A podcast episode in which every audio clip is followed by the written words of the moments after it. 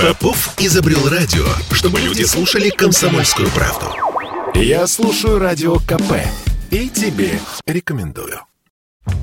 Хорошие новости от ученых. Они говорят, что самое время заняться сексом, потому что делать это зимой особенно приятно. И главное, полезно. Но начнем с объятий. В жару все потеют и иногда даже чересчур. Плюс дополнительная нагрузка на сердце и сосуды, а зимой обниматься можно бесконечно. Близкий контакт не раздражает, а наоборот согревает.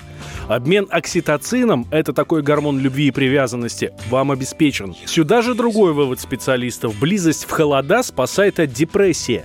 Дефицит солнечного света зимой снижает уровень серотонина. Это гормон радости. А между прочим, оргазм – это самый эффективный и, не побоюсь этого слова, приятный способ запустить производство этого самого серотонина.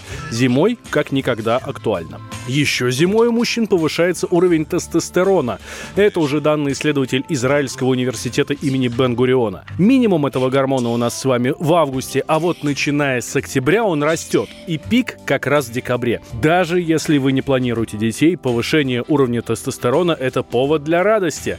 Половое влечение растет, а удовольствие, скажем так, ярче.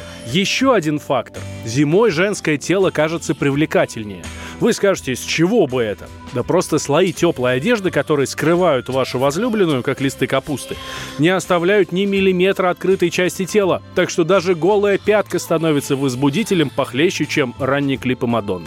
Используйте носки. Да-да, вы не ослышались. Но это обращение сейчас не к мужикам, а то вы прыгнете в постель к любимой в черных заштопанных, скажете, что услышали так на радио. Как ни странно, носки а лучше даже гольфы, причем обязательно теплые, нужны девушкам. Вы будете смеяться, но в них ваша возлюбленная легче достигнет того самого пика – вероятность повышается на 30%, утверждают исследователи из Нидерландов. А согласитесь, это весомый аргумент.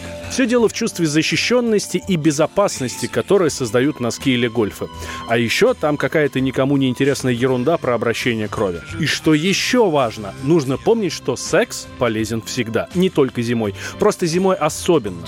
Интимные отношения способны поддержать иммунитет, который падает в холодное время года. Исследования показывают, что у пар, которые бывают близки один один-два раза в неделю, уровень иммуноглобулина А в слюне значительно выше, чем у тех, кто делает это реже. Видимо, это важно. Валентин Алфимов, Радио КП.